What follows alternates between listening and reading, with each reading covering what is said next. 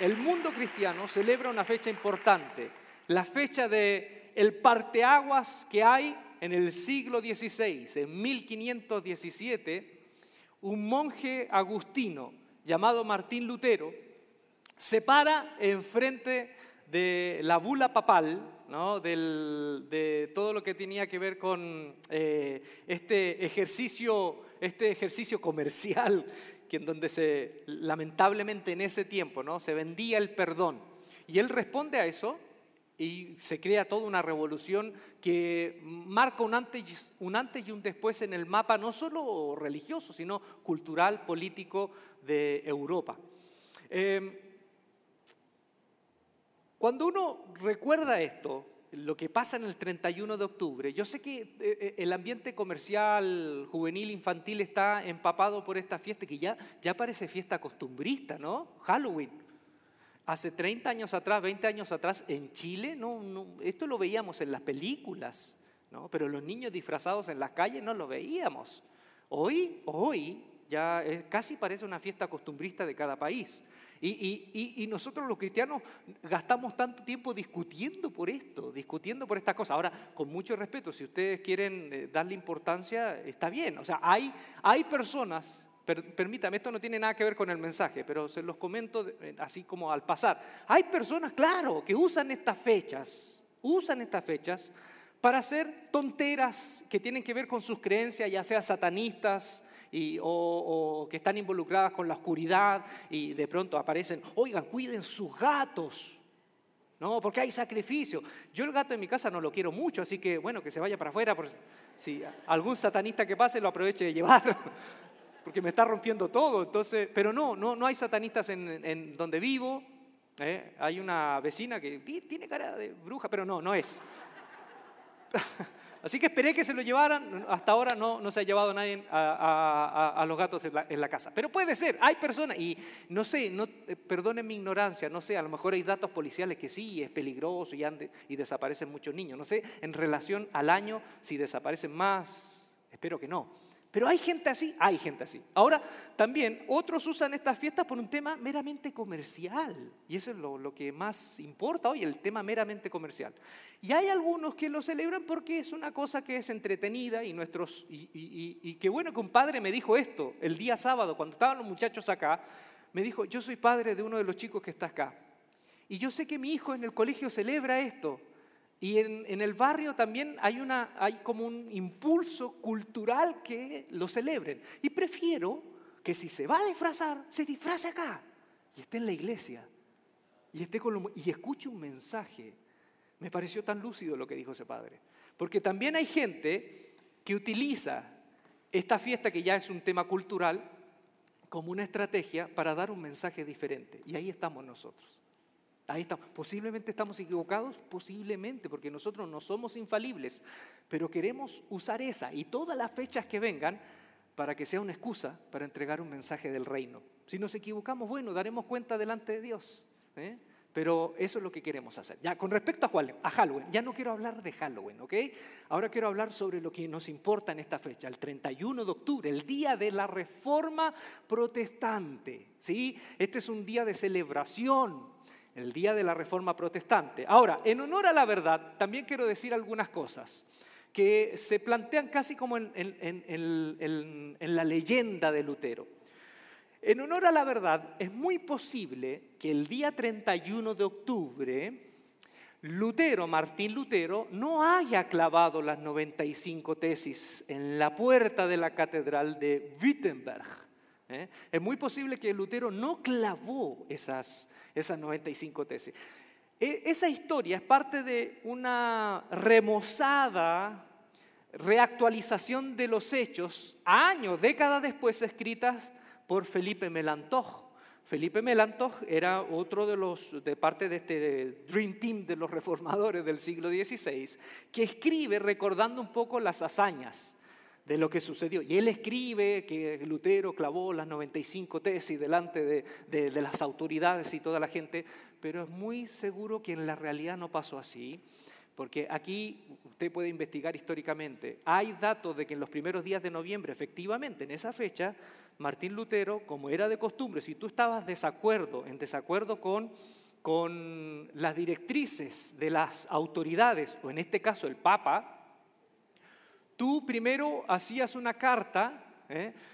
manifestando tus desacuerdos con argumento y lo presentabas a las autoridades. Y eso sí hay registro. Martín Lutero se lo presentó de manera respetuosa a las autoridades eclesiales que estaban por sobre él y él presenta ahí las tesis, que en realidad tampoco Tampoco Martín Lutero hizo un orden 95, ese, ese de las 95, el número 95 lo ordenaron en la imprenta, porque ah, recuerden que eh, eh, eran tiempos en donde pasaron de los manuscritos y estaban en la invención de la imprenta.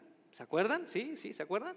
Entonces, le dieron ese orden, porque hay otras, otras tesis de Lutero que están, hay unas que son como de 70, otras que son de ciento y tanto, otras que son de 24, o sea, las que quedaron en la memoria, en la retina, las que más se compartieron eran las que estaban enumeradas en 95. Ahora, ¿tiene importancia eso? A lo mejor no, no tiene importancia, es un detalle.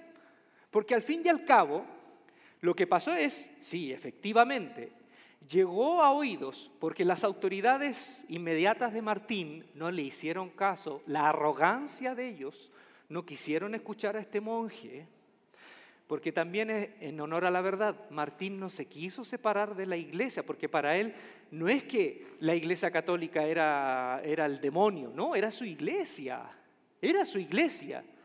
Él se decepciona profundamente cuando va a Roma y encuentra que en Roma el liderazgo de turno era un negociado.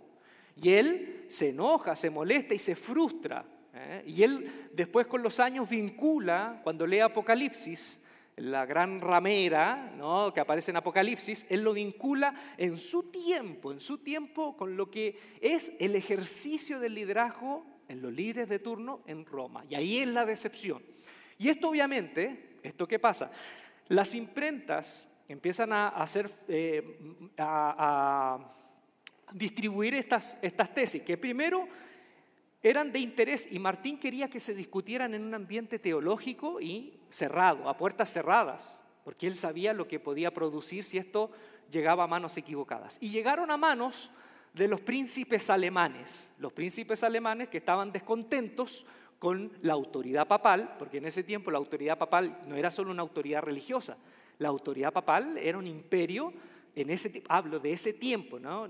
Quiero que me entiendan bien, aquí no hay ninguna crítica, quiero que me entiendan bien, aquí no hay ninguna crítica hacia nuestros hermanos católicos romanos, no hay ninguna crítica, estoy comentando lo que era el ejercicio de ese tiempo. ¿Ok? ¿Sí? Me hago entender para que no, no, no quiero herir susceptibilidad y no quiero que entiendan algo que no estoy diciendo.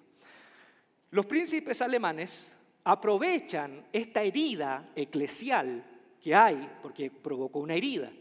Aprovechan esta herida para ellos querer independizarse de la autoridad papal y de la autoridad del santo imperio romano germánico, que en ese tiempo el líder de turno era Carlos V. Carlos V, ustedes lo conocen, está en el chocolatito, Carlos V. Y así como el chocolatito se derritió, Carlos V tuvo que abdicar porque se le fue de las manos y se derritió también. ¿Sí? Y ahí pasa el nombre de protestantes, eso se lo comentaba a mi esposa. ¿De dónde viene el nombre protestante? Ni siquiera viene por un tema religioso, es por la protesta que hicieron los príncipes alemanes de querer desvincularse de este monopolio del, del, liderazgo que había en ese tiempo. Y porque está gestándose una burguesía incipiente en muchos de los países de Europa. Eh, una burguesía que va a derivar en los estados, en las repúblicas y ya no en las monarquías. ¿no? Vamos camino ya después a establecerse los países ya no en monarquías, sino en repúblicas.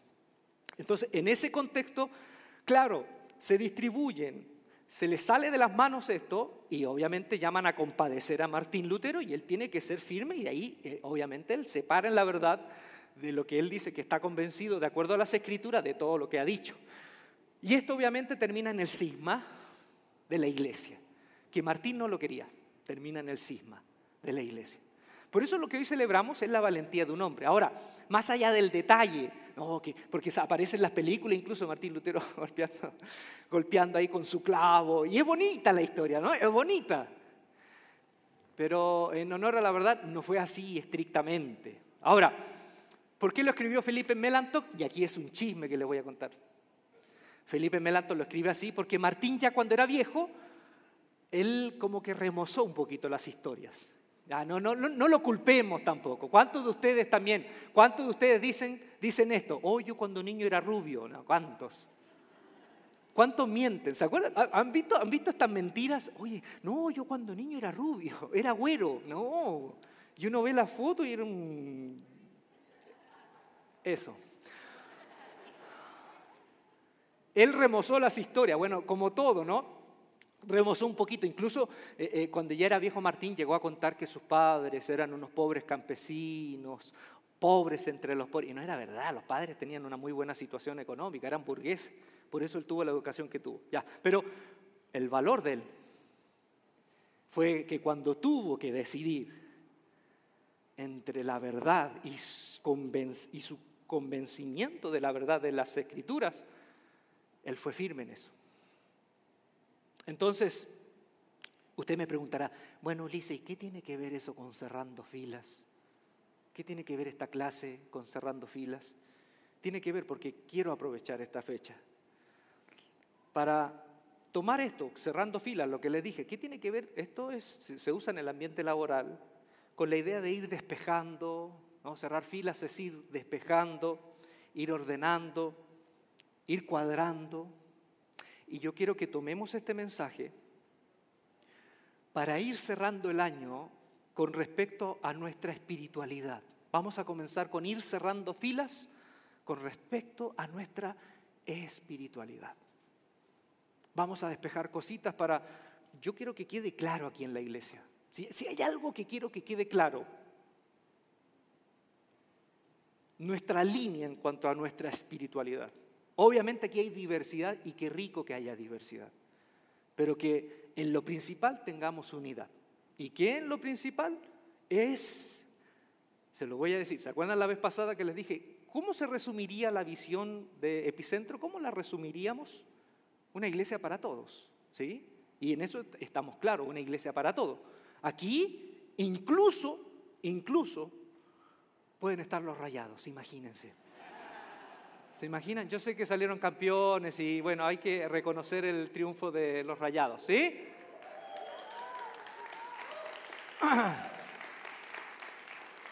Siempre hago esto para saber quién es escogido y quién no.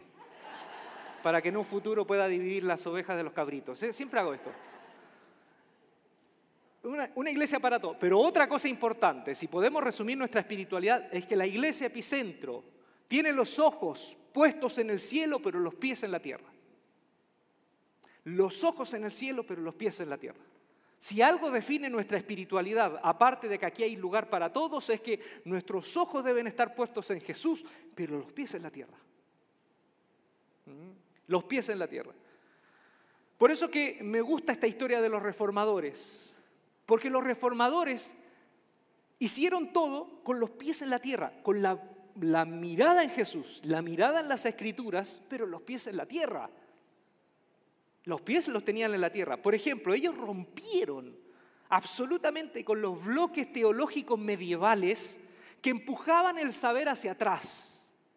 Antes de la reforma, todo el conocimiento teológico era empujar hacia atrás en los paladines teólogos de la Edad Media. Eh, Tomás de Aquino, Agustín. E, era, era un saber, pero de acuerdo a lo que dijeron estos. Por ejemplo, por ejemplo, cambios que hubieron en la Reforma. En la Edad Media, a nivel teológico, el trabajo se consideraba un castigo. ¿Sabían eso? El trabajo se consideraba un castigo. Yo sé que varios de ustedes siguen teniendo esa idea medieval en sus contextos, pero el trabajo, hablo del trabajo en general, se consideraba un castigo. Y los reformadores tomaron el trabajo y dijeron, no, el trabajo no es un castigo. El trabajo es una bendición de Dios que nos puede dar la oportunidad de que nuestras familias y nuestra nación puedan prosperar. Entonces saquemos esa idea medieval, ¿eh? arcaica, de que el trabajo es maldición. Otra cosa, la sexualidad, el ejercicio de la intimidad, incluso en el matrimonio en la Edad Media, se veía pecaminoso. De hecho, en la Edad Media, cuando tenían relaciones íntimas los esposos, ellos lo hacían con una sábana de por medio y había un orificio ahí, en el lugar donde todo acontece.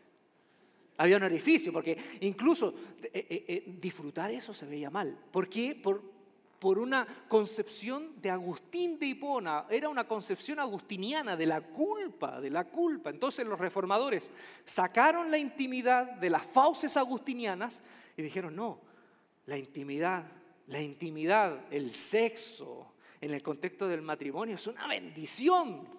Es más, hasta se los compruebo, dijo Martín, y se casó. Y se casó, el monje se casó, el monje agustiniano se casó. Entonces, eso también hubo un giro de la, idea medieval a la idea de los reformadores. Otro giro, por ejemplo, del liderazgo. El monopolio, ¿no? El monopolio de los expertos en la fe, el, el, papado, ¿no? El papa, los sacerdotes y todo. Y Martín dijo, no, no, no, no. En el Nuevo Testamento, el Nuevo Testamento dice que somos, somos una, eh, un sacerdocio, los creyentes, hay un, hay un sacerdocio general de los creyentes, el sacerdocio universal. Todos somos sacerdotes. Lo que pasa es que hay algunos que tienen dones, eh, dones teológicos para enseñanza, pero eso no los hace mayor que estos, que todos. Todos somos sacerdotes. Y esos son los giros que hubo. Por eso le digo, ¿no? Esto, esto fue un, un parteaguas.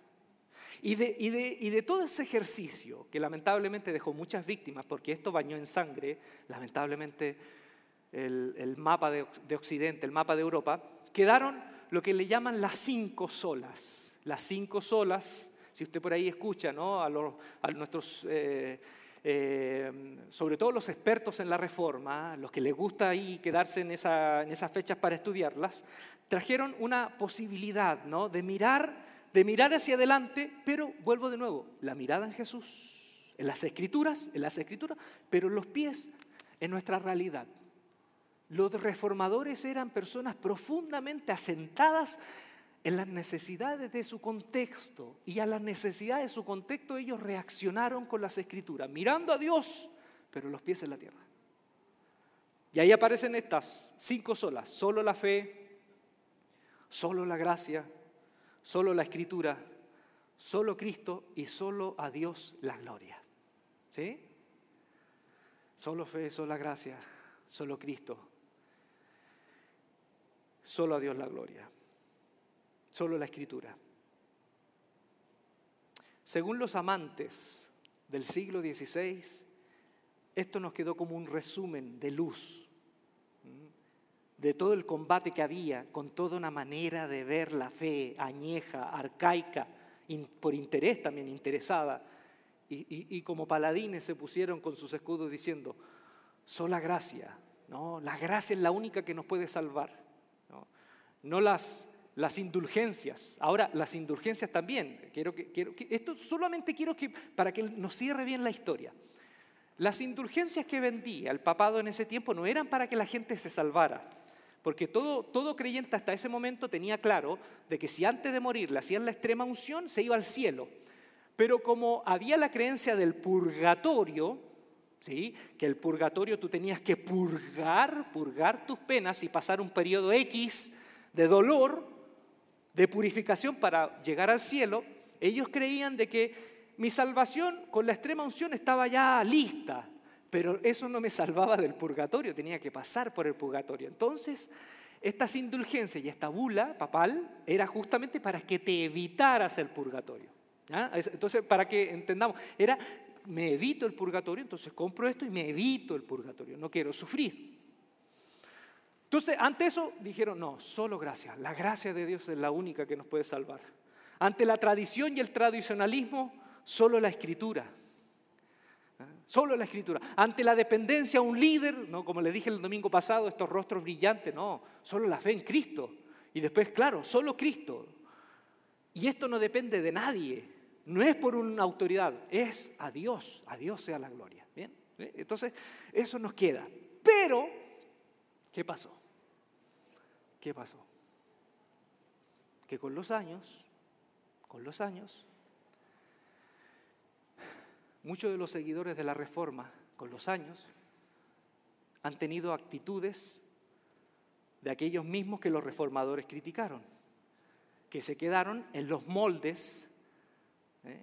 como en la Edad Media, en los moldes de los teólogos medievales, aquí nos quedamos con los íconos de la Reforma y de ahí nos salimos. Defendemos más algunos las palabras de Calvino, Lutero, que incluso lo que dijo Jesús. No, es que sí, ellos hablan de Jesús. O sea, leemos, lo que yo les dije la semana pasada, leemos a Jesús desde la opinión de ellos. El mismo error que cometieron, el mismo error que cometieron el liderazgo de la Edad Media, de leer a Dios desde el lente de Agustín y Aquino y todos ellos, hoy se ha cometido también en parte, no digo, no digo todo, en parte la reforma. Por eso que los reformadores, aparte de estas cinco solas, sacaron otra. Hay otra. Y es esta. Una iglesia reformada siempre reformándose. Somos una iglesia reformada, pero siempre reformándose. Es decir, somos una iglesia que respondemos a Dios mirando las escrituras y mirando a Cristo, pero con los pies en la tierra, siempre, siempre respondiéndonos de acuerdo al contexto que estamos viviendo en, nuestro, en, nuestra, en nuestra vida, en nuestro contexto histórico. Por eso que hoy, yo una vez también les comentamos, muchos de nosotros los cristianos, no sé si se ha dado cuenta, pero a veces damos respuestas que la gente no se pregunta. Damos respuestas que la gente no se pregunta. Yo les conté esto, ¿no? Que eso fue uno de los primeros mensajes cuando dimos en tiempo de pandemia. Cuando empezó recién la pandemia, un amigo mío recibe una llamada telefónica de una, de una señora de la iglesia y la señora de la iglesia le pregunta, pastor, ¿cuántas ofrendas son en Levítico? ¿Son una, dos o tres ofrendas? Y él había acabado de enterrar a una persona en la iglesia por COVID. Y él después obviamente le pidió disculpas a la señora. Y él le dijo, oiga, no es, perdóneme, pero no son la pregunta que me estoy haciendo en este momento. La gente se está muriendo. Estamos, estamos batallando con algo que nunca antes habíamos batallado. Y usted está en Levítico preguntándose si hay dos o tres ofrendas. Salga Levítico. Le dijo así, salga Levítico. Salga Levítico. ¿Qué está haciendo en Levítico? Hay momento para estar en Levítico. Hoy es otro momento. Y yo siento que la iglesia, en general, hablo de la iglesia, estamos así. Estamos así. Hay tiempo en donde se nos está quemando el mundo y estamos preguntándonos cuántas ofrendas son en Levítico. ¿Sí? No sé si me hago entender. ¿Eh? Es como lo que pasaba en, la crisis que hubo en, Rusia, cuando cayeron los imperios y estaba la revolución bolchevique. Esto se sabe, esto era verdad.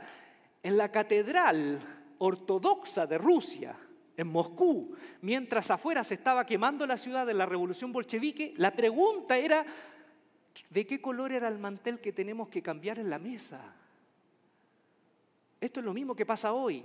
Hoy el mundo en cierta manera se está viniendo abajo económicamente, culturalmente. Eh, el saber está distorsionado por la posverdad. Hoy ya no sabemos qué es verdad porque el 80% de las cosas que vemos en Internet no son verdad, son pseudo verdad. Y en la iglesia, ¿qué estamos discutiendo? En la iglesia estamos discutiendo si la mujer puede, ponerse pantalones. ¿Me van a creer? ¿Me van a creer eso? Yo sé que ustedes a lo mejor están en otro contexto, pero eh, todavía se está discutiendo si la mujer puede usar pantalones, se está discutiendo si la mujer puede predicar o puede enseñar o no, se está discutiendo si los jóvenes se pueden dejar el cabello largo o no, se está discutiendo por un tatuaje, por una mancha, por una mancha.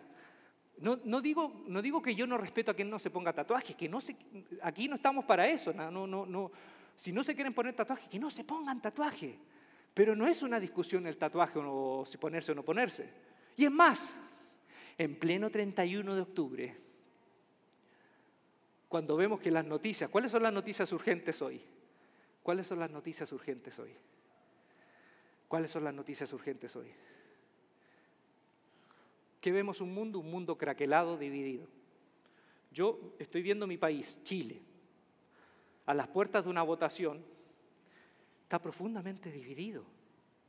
profundamente dividido, en donde ya la gente se llega a odiar, llegan a odiar al otro por el partido político, por el, color, por el color político.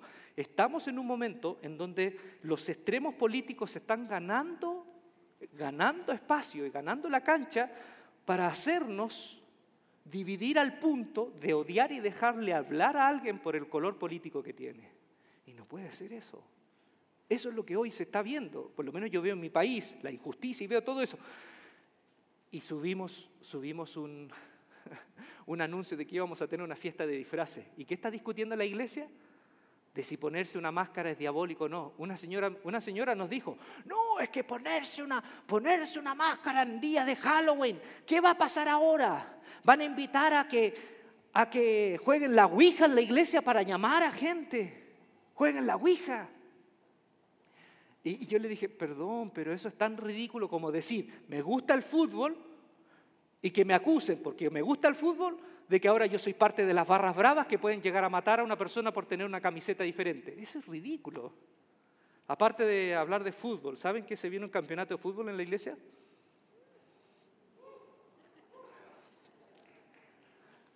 No, no, no aplaudan, si no es para aplaudir, sí, es, solo para darles, darles la noticia que se vino el campeonato de fútbol y va a ser con inscripción y le vamos a llamar el campeonato del calamar. Los que saben, los que tengan oídos, oigan. Entonces, ¿qué podemos, qué podemos hoy tomar? Incluso podría haber hoy otras olas que también puedan ser importantes, sin, sin sacar las que están, porque las que están tienen que seguir ahí, a fuego en nuestra espiritualidad, pero incluir otras olas también puede ser, como sola humildad, que ya basta de ser cristianos arrogantes y aprender del diálogo y no de la imposición, sola misericordia, pues puede ser también, ¿no? Que el mundo no se va a ganar a discursos, se va a ganar con amor, y otras más. Yo no soy aquí un reformador para decirles cuáles son, pero quizás puede ser un buen ejercicio. Yo les quiero proponer a través de una historia de la Biblia, cosas que yo creo que es pertinente para que podamos ir cerrando filas en cuanto a nuestra espiritualidad. Y no se lo hablo como imposición, usted las verá y las tomará si, cree que es plausible y si cree que da sentido a su vida. Primero, ¿se acuerdan el capítulo 10 de Hechos? La historia que ya la hemos leído en el encuentro de Pedro con Cornelio.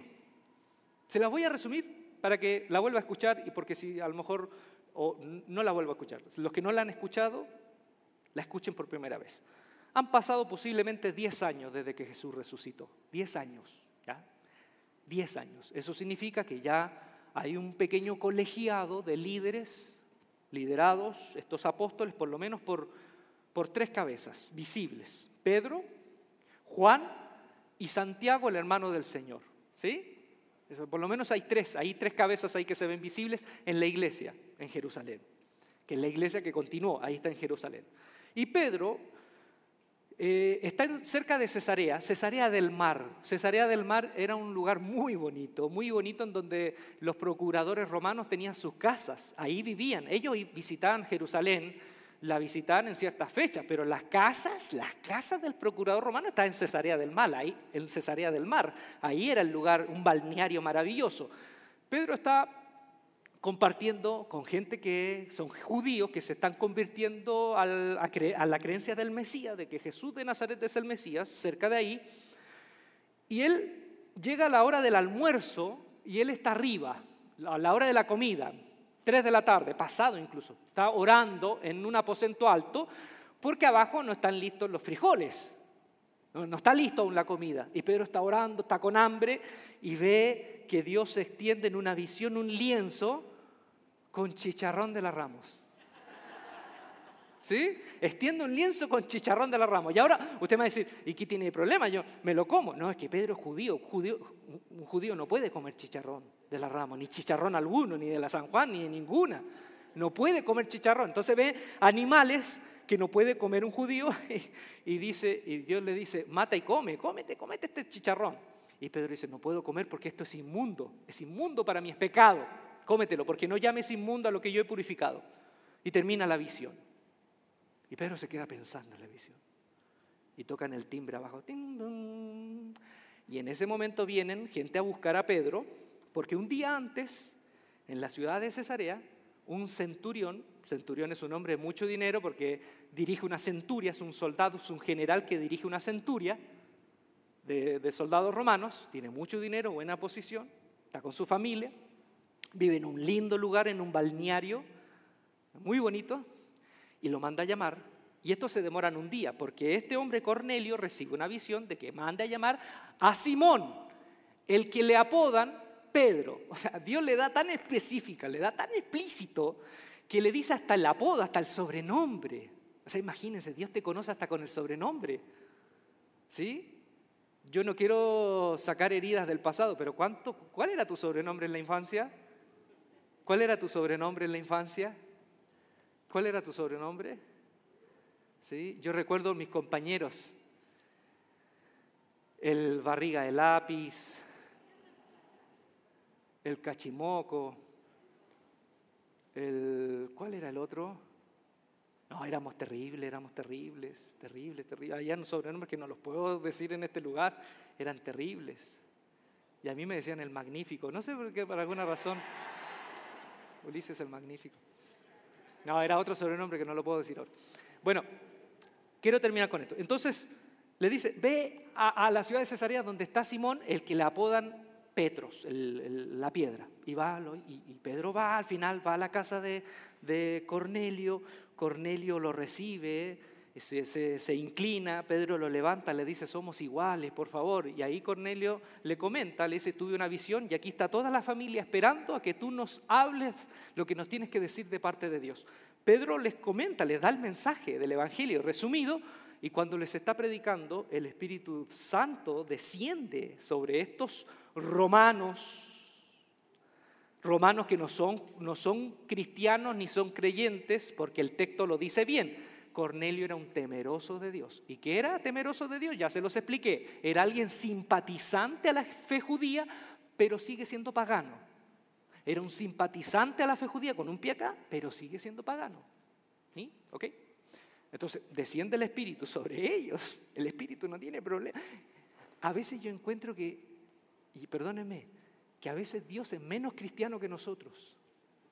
Me, hago entender porque nosotros decimos somos cristianos y para ser cristiano hay que hacer esto, esto y esto y tú tienes que hacer la oración de la, del, perdón y tienes que pasar por el discipulado y tienes que, sumergirte y, si eres pecador tres veces y, te lanzamos aceite y si tienes un demonio y te viste de Halloween te lanzamos aceite caliente y, y hacemos todos unos ritos, todos unos ritos.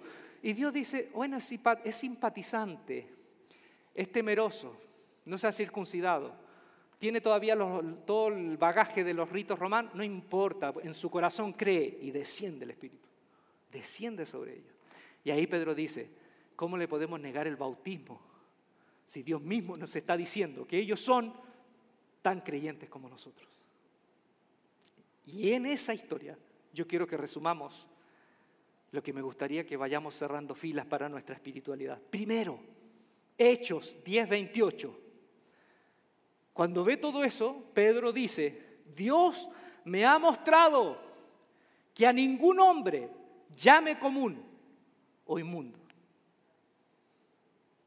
Lo que aprendió Pedro en ese momento fue esto. Dios con esto me está mostrando que a ningún hombre, nos dice a Cornelio, a ninguno yo puedo denigrarlo y hacerlo sentir menor que yo. A ninguno. Entonces, quiero que quede esto, en nuestra espiritualidad nosotros no podemos darnos el permiso de denigrar a otros en nombre de Dios. No podemos llamar a ninguno común o inmundo, a ninguno. Y reitero, a ninguno. No, pero es que este vive esto. ¿Tú sabías lo que hacía Cornelio a puertas cerradas? ¿Lo que hacían los romanos a puertas cerradas? ¿Te lo digo? No, no, no te lo digo mejor. Aún así Pedro dijo, Dios con esto me está enseñando que no le puedo decir inmundo a nadie. Los reformadores tomaron un valor, lo que le llamaban la imago dei en latín, que es la imagen de Dios. Que es verdad, Calvino dijo, Calvino habló de la total depravación, pero también hay que entender a Calvino, perdónenme si explico estas cosas que de pronto algunos dicen, ¿por qué explica tanto? Es que tengo que explicar. De nuevo, en la Edad Media, la teología de la Edad Media decían esto, que el hombre era pecador, pero que el espíritu del hombre se mantenía puro. Eso decían los teólogos de la Edad Media. Y Martín Lutero dijo, no, nosotros estamos trastocados totalmente por el pecado. Por eso habla de la depravación total. No quiere decir que somos depravados. Quiere decir que todas las realidades de, de nuestro ser están trastocados por el pecado. Es eso. Pero aún así, los, reformados tomaron esto, que somos imagen de Dios. Aún a pesar de ser pecadores, somos, somos imagen de Dios. Por lo tanto, tenemos dignidad. Todos tenemos dignidad. Por eso cuando yo veo a Jesús, Jesús cuando se acercaba a las personas, ¿usted cree que Jesús, Jesús se acercaba a las personas poniéndole rótulo? No, no, yo no me puedo acercar contigo porque tú eres, tú eres eh, leproso, tú eres romano, samaritano, no, no puedo. ¿Qué vemos en Jesús? ¿Qué vemos el ejemplo de Jesús? ¿Qué vemos el ejemplo de Jesús? Que Jesús no trató con rótulo a las personas. Jesús se acercaba a personas. Escuchen, Jesús se acercaba a personas, no a romanos, no a samaritanos, no a leprosos, no a endemoniados. Jesús se acercaba a personas. A personas. Nosotros los creyentes, si somos fáciles en algo, somos en esto, en ver al diablo en el otro y a Dios en mí. Uy, somos expertos en eso. Le andamos buscando el chamuco a las personas. Pero siempre Dios está en mí. debería llorar, no me debería reír. Debería llorar, de verdad, porque si somos expertos en esto, en ver el diablo en los otros y a Dios en mí. Cuando el desafío, como Jesús, es ver a Dios en el otro y ser conscientes del mal en mí. Cuando hagamos eso, vamos a madurar y cuando hagamos eso, vamos a ver que yo cuento con tanta miseria en mi vida que no me da tiempo para andar siendo experto de, vidas ajenas. Cuando yo me doy, cuando soy consciente de mis propias miserias, a mí no me da tiempo de andar mirando la vida de Menganito, Sultanito. Dios me ha dicho y he aprendido que a nadie le puedo llamar inmundo o común. Segunda cosa, eh, Fíjese lo que le dice Cornelio, Hechos 10:33. Así que luego envié por ti y tú has hecho bien en venir, oiremos todo lo que Dios te ha mandado. Pedro, ¿por qué predicó en la casa de Cornelio? Porque lo invitaron. Pedro no anduvo entrando a la fuerza a la casa de Cornelio y le dijo, me tienen que escuchar lo que les voy a decir. No, a Pedro lo invitaron y Pedro dijo, bueno, como me invitaron, ok, escúcheme, le voy a decir esto. Es más, en la predicación de Cornelio dijo, Jesús resucitó y no se le apareció a todos. Porque Jesús pudo haber hecho esto. Jesús pudo haber hecho uso del poder y haberse aparecido a todos por imposición. No, no hizo eso. Se apareció a sus discípulos. ¿Por qué le digo? Porque muchas veces los cristianos hemos sido también hemos llevado una espiritualidad de, caracterizada por andar dando opiniones donde no nos piden. Digamos, digamos la verdad, ¿cuántos de nosotros nos hemos caracterizado por ser cristianos por eso, por andar dando opiniones donde no nos piden, andar dando sermones éticos donde nadie nos pide? Pero nosotros somos expertos en, decirle a la gente dónde tiene que ir y nadie nos pide eso. Pedro va y habla porque le piden que hable. Pedro no anda convenciendo a la familia de Cornelio sin que le, pidan, sin que le, sin que le, otorguen el permiso para hacerlo. Jesús dijo que nosotros somos sal, ¿no es cierto? ¿Están de acuerdo con eso? Somos sal. Y si usted, si usted pone en un plato de comida un poco de sal para sazonar, esa comida es comible. Pero si le pone un frasco de sal, no se puede comer, ¿no es cierto? ¿Es verdad? No se puede comer con un frasco de sal. Así también. Cuando nosotros nos andamos inmiscuyendo donde no nos invitan, estamos echando frasco de sal. ¿Y usted cree que la gente va a escuchar nuestro mensaje? No va a escucharlo, nuestro mensaje, porque una cosa es sazonar, otra cosa es abusar e imponer de la sazón. Y eso es echar un frasco de sal donde no nos están invitando. Tercera cosa, Cuando Pedro predicó Hechos 10:38, habló, dice, habló de Jesús y dice, como éste anduvo haciendo el bien, hablando de Jesús de Nazaret y sanando porque Dios estaba con él. Si resumimos el mensaje de Pedro es, Dios es bueno. Y Jesús anduvo haciendo el bien, sanando y liberando a la gente del, poder del demonio porque Dios Padre estaba con él. Esa fue la predicación de Pedro. Pedro no andaba lanzando rayos. Pero no, andaba lanzando rayos en la predicación. ¿Hay momentos para hablar del juicio? Claro que hay momentos para hablar del juicio. Pero en ese momento, con esa gente, con esa gente, porque cuando uno ve la predicación de los apóstoles, cuando los apóstoles son más radicales, es con los que llevan años en las sinagogas, que se saben las escrituras al revés y al derecho. ¿Con quién fue Jesús duro? Fue duro en la mayoría de las veces con los que tenían la Biblia en la cabeza y se sentían más santos que otros. Con ellos fue radical. Pero con esta gente con estas personas, con esta familia, ¿qué le predicó Pedro? Dios es bueno. Dios es bueno y quiere su bien. Por eso que si, si algo se resumió el ministerio de Jesús de Nazaret, en sanar a la gente, en preocuparse por la gente que sufría, porque Dios estaba con él. Yo les pregunto, ¿cuántos de nosotros como creyentes estamos más relacionados con el juicio que con el amor? Mire, mire nomás, ocurre un terremoto en Ciudad de México. Vean los portales cristianos, ¿qué dicen? Vean los portales cristianos, ¿qué dicen? En vez de decir, estamos orando por nuestro país, o vean cristianos, creyentes, estamos orando por nuestro país. ¿Saben lo que dicen la mayoría de los cristianos? Esto es el juicio. Esto vino porque estamos permitiendo estas leyes. Dios nos está castigando. Va a venir algo terrible. Dios mío, necesitamos cambiar eso. Necesitamos cambiar eso, se lo digo, porque nos estamos nosotros mismos auto boicoteando y se nos están cerrando puertas de gente que ya está cansada del sufrimiento. Y además nosotros le estamos diciendo que el, el que está impartiendo ese sufrimiento es aquel ser bueno a quien le llamamos Dios. Con eso claro que la gente huye. A veces yo siento, y perdónenme, que en nuestra espiritualidad cristiana tenemos una cuota de sadismo, y eso es enfermizo. ¿Saben lo que es el sadismo? Es sentir placer por el dolor del otro. Y yo a veces veo las páginas cristianas, sadismo, y eso es enfermizo. Veo que hay gente que en nombre de Dios hasta se alegra por la desgracia de otros y justifica esa desgracia diciendo, ven, bien, ven, es Dios ahí ejecutando su juicio. Eso es sadismo, eso no es fe, eso no es cristiandad, eso es sadismo y eso está mal.